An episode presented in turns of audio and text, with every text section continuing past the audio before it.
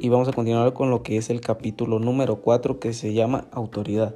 Se puede definir como una empresa que tiene la facultad de mandar o la obligación correlativa de ser obedecido por otros.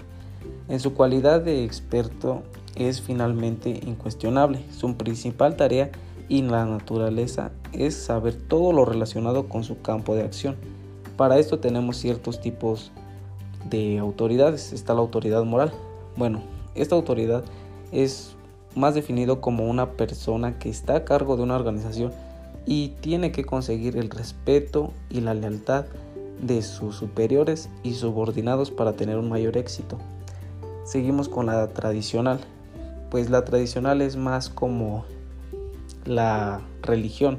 Esta nunca cambia sus reglas y cada año se hace lo mismo. Carismática. La carismática es como una definición de un líder, de un liderazgo. O sea, el líder tiene que, a través de palabras y motivaciones, lleva un grupo de personas que harán lo que él diga y conseguirá un mayor éxito.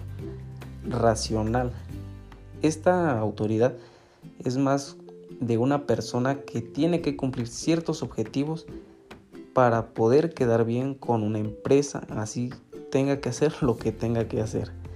Y por último tenemos la autoridad democrática, pues esta es la autoridad más popular, ya que es la autoridad que nos rige como personas, ya sea de un estado o de un país, y estamos regidos por normas y leyes que tenemos que cumplir para estar bien, ya sea con nuestras personas que nos rodean.